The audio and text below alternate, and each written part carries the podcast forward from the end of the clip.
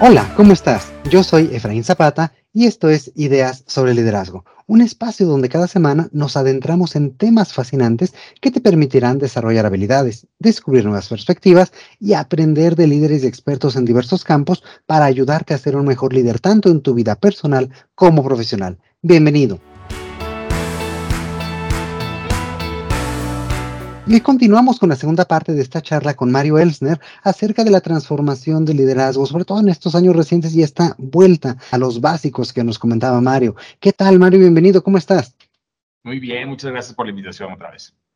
Muchísimas gracias a ti por estar acá. Y bueno, pues la semana pasada planteamos temas muy interesantes y muy diversos, desde cómo estamos regresando a los básicos de liderazgo, esta parte de servicio, esta parte de cómo podemos posicionar a nuestro equipo antes que a nosotros mismos como líderes al centro para gestionar o para generar este cambio de mentalidad y de paradigmas. Y algo que nos prometías la sesión anterior, la charla anterior, era que nos ibas a compartir desde tu perspectiva cuáles son estas habilidades y competencias que los líderes deberían de hacer suyas para prepararse para el futuro y afrontar estos nuevos retos. Pues bueno, antes que nada, mil gracias otra vez por la invitación. Y sí, eh, mira, yo hoy después de tanto tiempo de estar ya a cargo de varios equipos, he aprendido que hay ciertos superpoderes, ¿no? Hay ciertos superpoderes. Yo estoy muy en esta tendencia de que al final lo más importante es enfocarnos en las fortalezas de nuestros equipos y nuestras. Eso es lo importante. No trato en cambiar mis debilidades, porque hay cosas que no voy a cambiar, ¿no? O sea, si yo no soy bueno para las finanzas, no va a haber poder humano y 20 mil cursos que yo tome. Mejor contrato a un buen contador que me ayude y me complemente, pero yo lo que agrego es que yo soy bueno en ventas o en lo que sea. No, no sé si darme a entender. Entonces, las fortalezas es en lo que nos tenemos que concentrar y no agobiarnos por querer cambiar nuestras debilidades.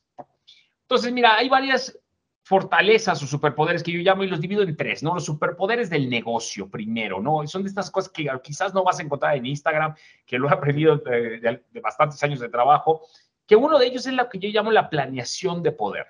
Esta planeación de poder, mucha gente no planea, lo decíamos en el podcast anterior.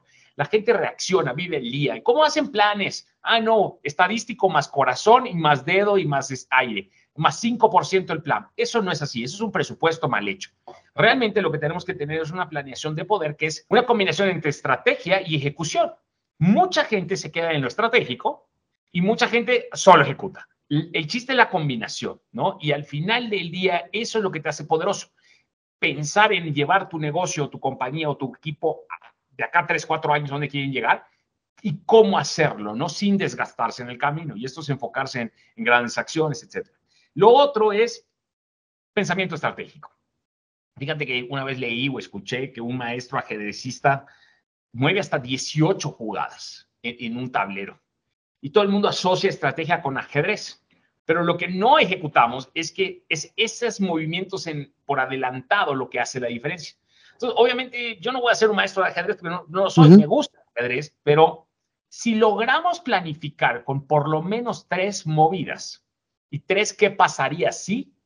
Creo que nuestro pensamiento estratégico se empieza a desarrollar.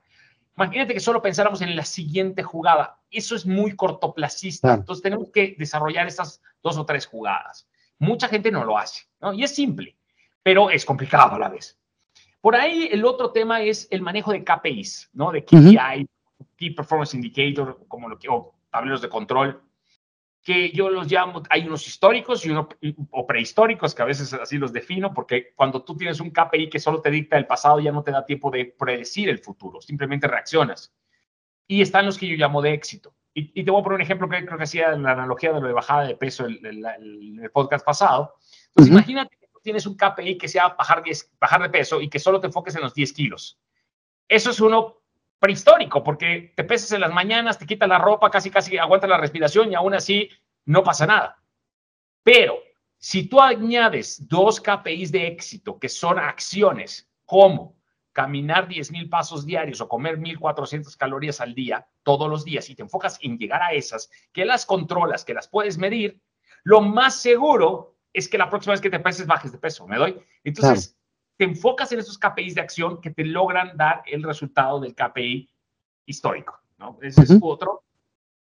Por ahí hay un, hay un tema de building blocks. La gente muchas veces no pensamos en las oportunidades. Para mí la manera de por, la manera para mí de ver los negocios es evaluar las oportunidades. Casi siempre hago la pregunta en mis equipos, digo, ¿cómo le hacemos para duplicar las ventas? Y todo el mundo te dice que no se puede. Cuando les dices un 10%, todo el mundo te dice que no se puede.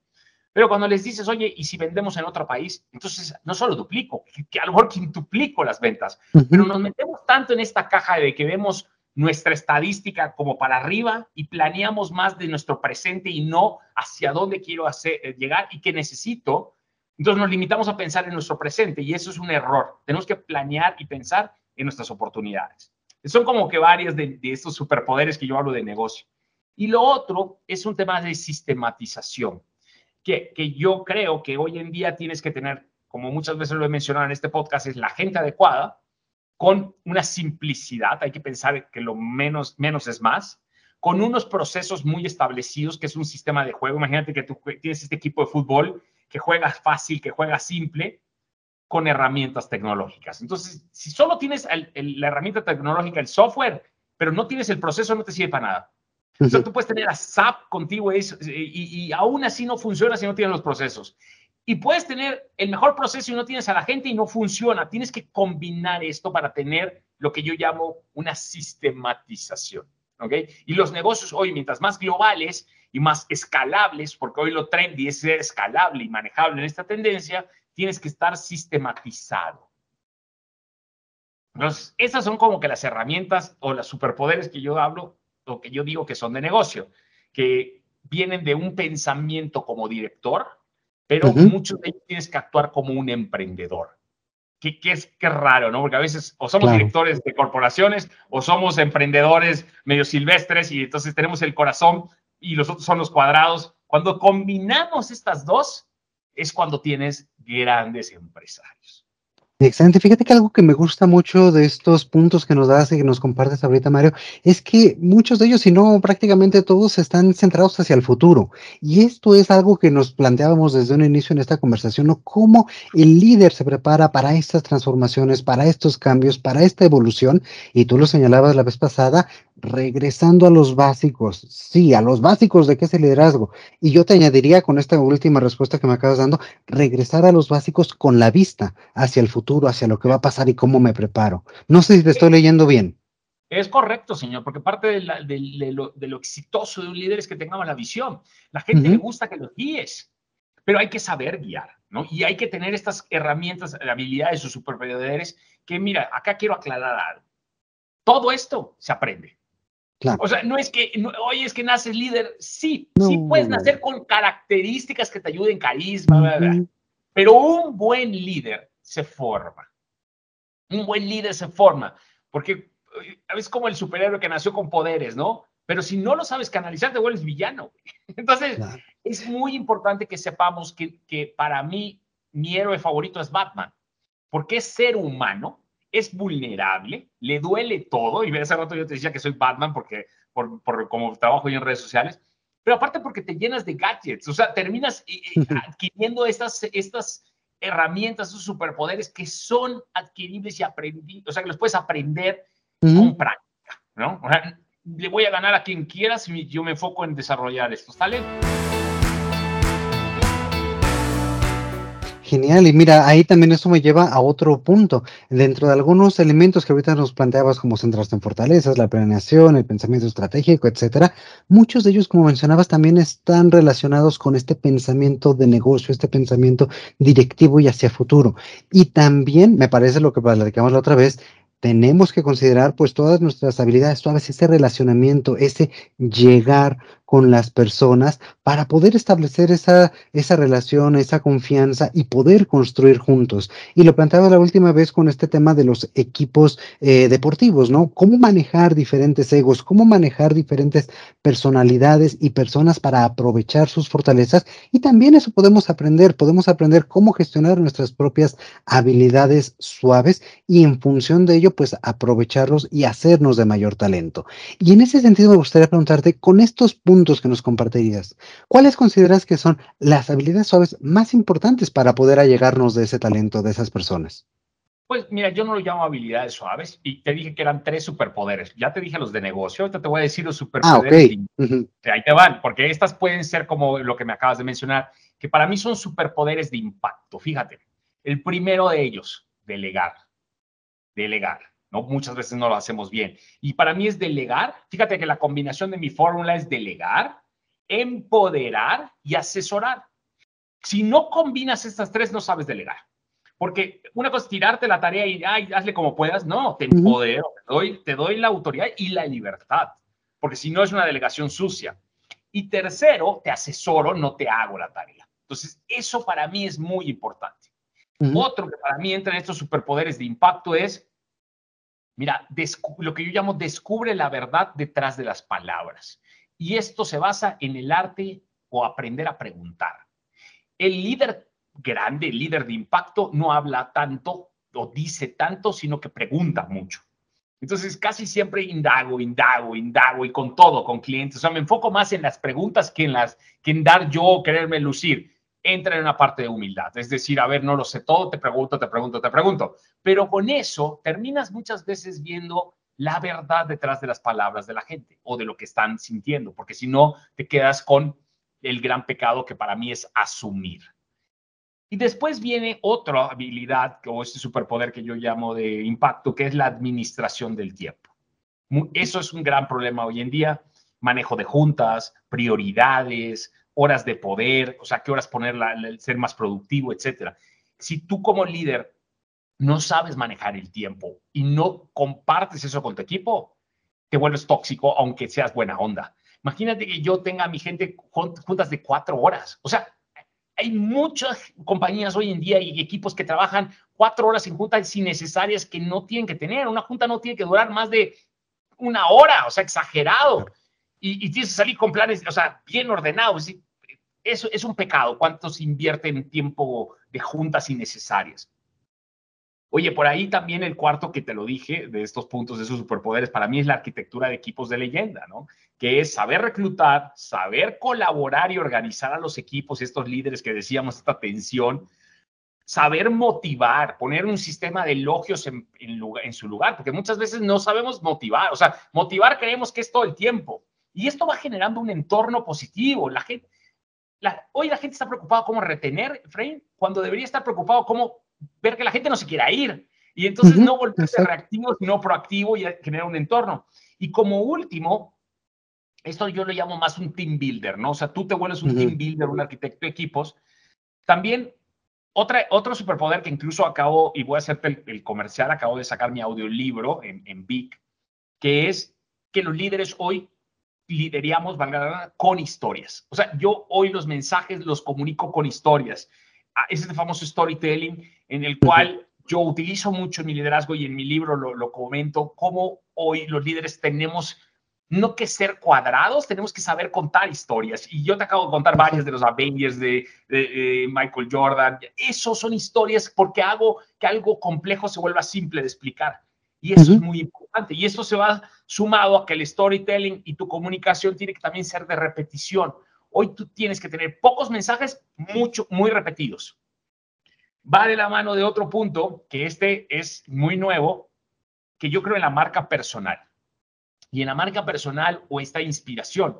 Yo estoy en redes sociales, yo tengo trabajo, yo soy una persona normal, común y corriente, pero trabajo mucho mi marca personal, esta parte de, eh, eh, porque creo que el futuro de todos es que las marcas personales tienen que estar ahí.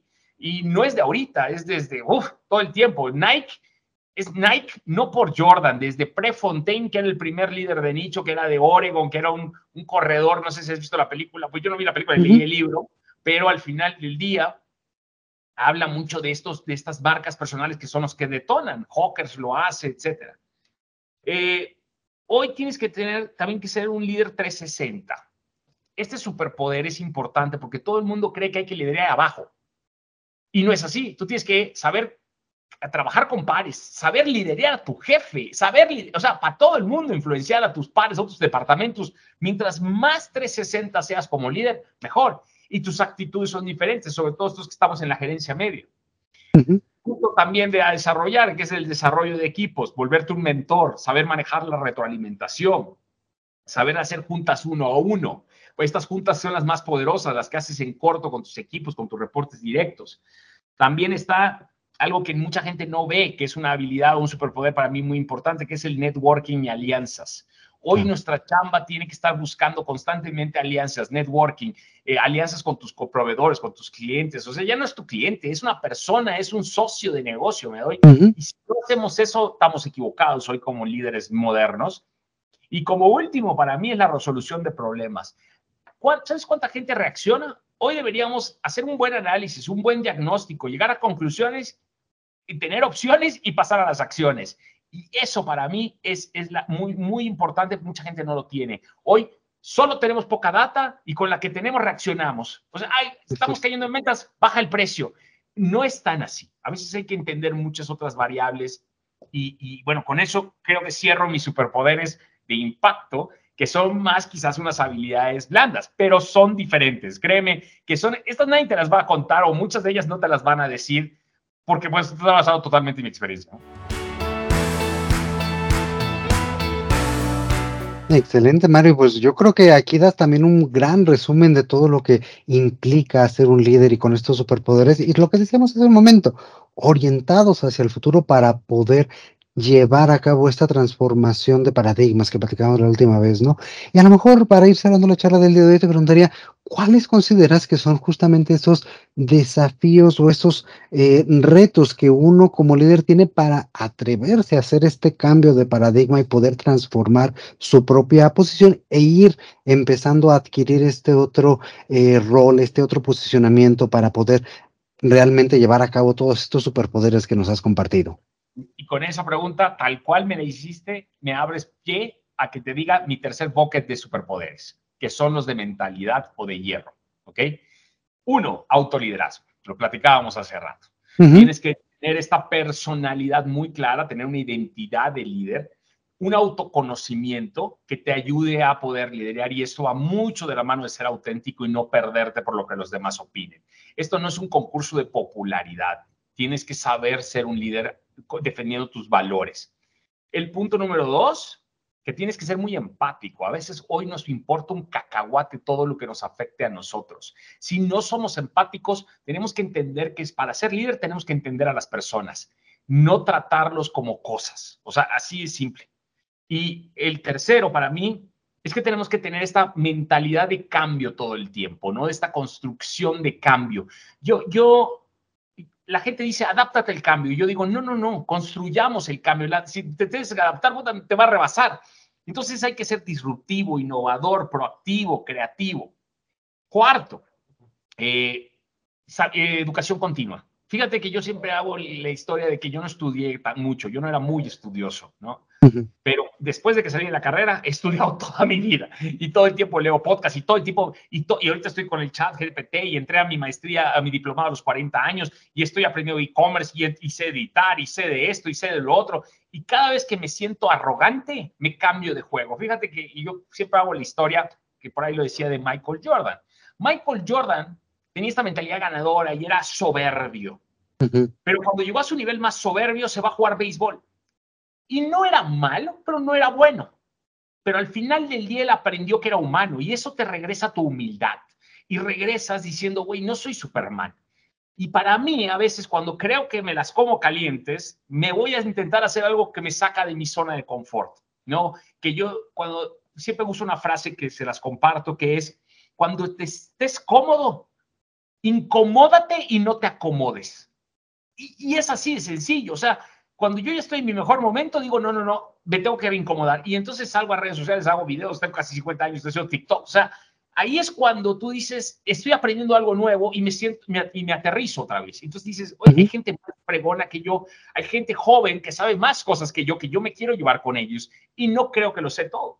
Entonces, esta, esta mentalidad de educación continua, de todo el tiempo estar aprendiendo, de ser mejor que tú, yo de ayer, todo el tiempo, es, parte de lo que tienes que tener. Y el último punto para mí, confianza en ti mismo.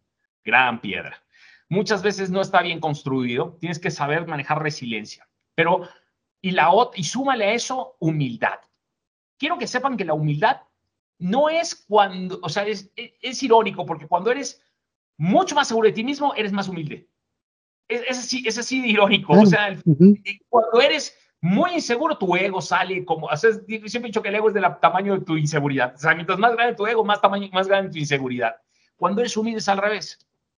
Otra cosa que es importante tener en mente en esta parte de confianza en ti mismo, para mí, es la, la constancia.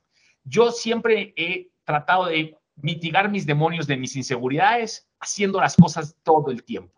Entonces, por ejemplo, yo tenía mucho miedo de hacer videos en TikTok, Frame, y, y, me limité a hacer dos diarios, dos diarios, y vas mejorando, vas mejorando, vas mejorando, vas mejorando. Cuando te das cuenta ya eres muy bueno, porque lo basas en la práctica, no en querer hacerlo bien a la primera. Nadie es bueno a la primera. Entonces, la constancia es algo que tiene uno que adaptar a su vida para tener más seguridad, que va de la mano de la disciplina. Entonces, al final eso te construye seguridad. Conclusión, esos son los superpoderes de mente o de mentalidad que hay que tener hoy en día. Y ahora sí, ya se me acabaron las sorpresas porque son los tres buckets. los superpoderes de negocio, los superpoderes de impacto y los superpoderes de mentalidad. Genial, Mario. Pues yo creo que con esto, como decía hace un momento, dibujas muy bien muchos de los aspectos del liderazgo más importantes. acá entre nos también me da mucho gusto escuchar que pues muchos de ellos ya tenemos por ahí dos, tres episodios en cada uno de estos elementos. Así que pues estamos mucho hablando de lo mismo, ¿no? Es cómo podemos poder tener este impacto en los demás, empezando por uno mismo, cómo podemos transformarnos y generar este cambio de mentalidad. Y me gustó mucho como lo ponías ahorita, a través de la humildad, del autoconocimiento, de ser capaces de retarnos a nosotros mismos. Fíjate, a ti, que te gusta mucho esta parte de las películas y demás, justamente ayer en la noche estaba este, viendo un episodio de Star Trek. Y el punto es, había una celebración de un pequeño baby shower y la protagonista de este, de este episodio le deseaba a la nueva nacida, yo te deseo que todas tus metas siempre se cumplan, menos una, para que todos los días tengas algo que ver, algo que te rete, algo que te motive a crecer, a desarrollarte, a cambiar. Y creo que va mucho de la mano con esto, ¿no? Tener esa hambre, ese conocimiento de seguir desarrollándonos, de seguir creciendo, de poder autoliderarnos para poder estar en posibilidad de servir a los demás, de liderarlos con esta humildad, para poder generar equipos pues cada vez más competentes, cada vez más exitosos y sobre todo que pues juntos puedan construir nuevas, nuevas cosas. ¿Qué te parece a lo mejor este pequeño resumen que hago de todo lo que nos comentaste el día de hoy?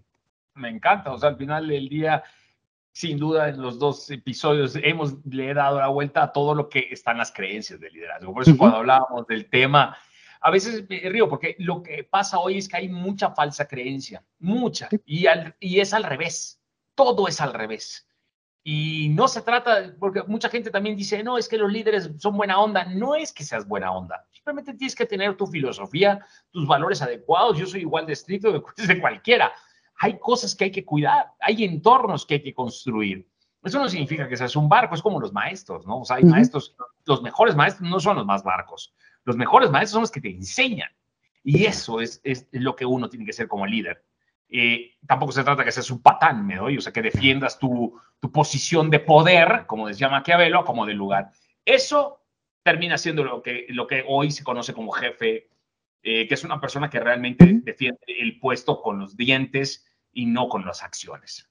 Claro, siguiendo la analogía, también los mejores maestros no eran los más estrictos, son a quienes uno genera ese respeto y esa confianza para poder eh, aprender algo y que también se abren, muestran, como decías tú, esa vulnerabilidad y esa humildad para poderte transmitir algo.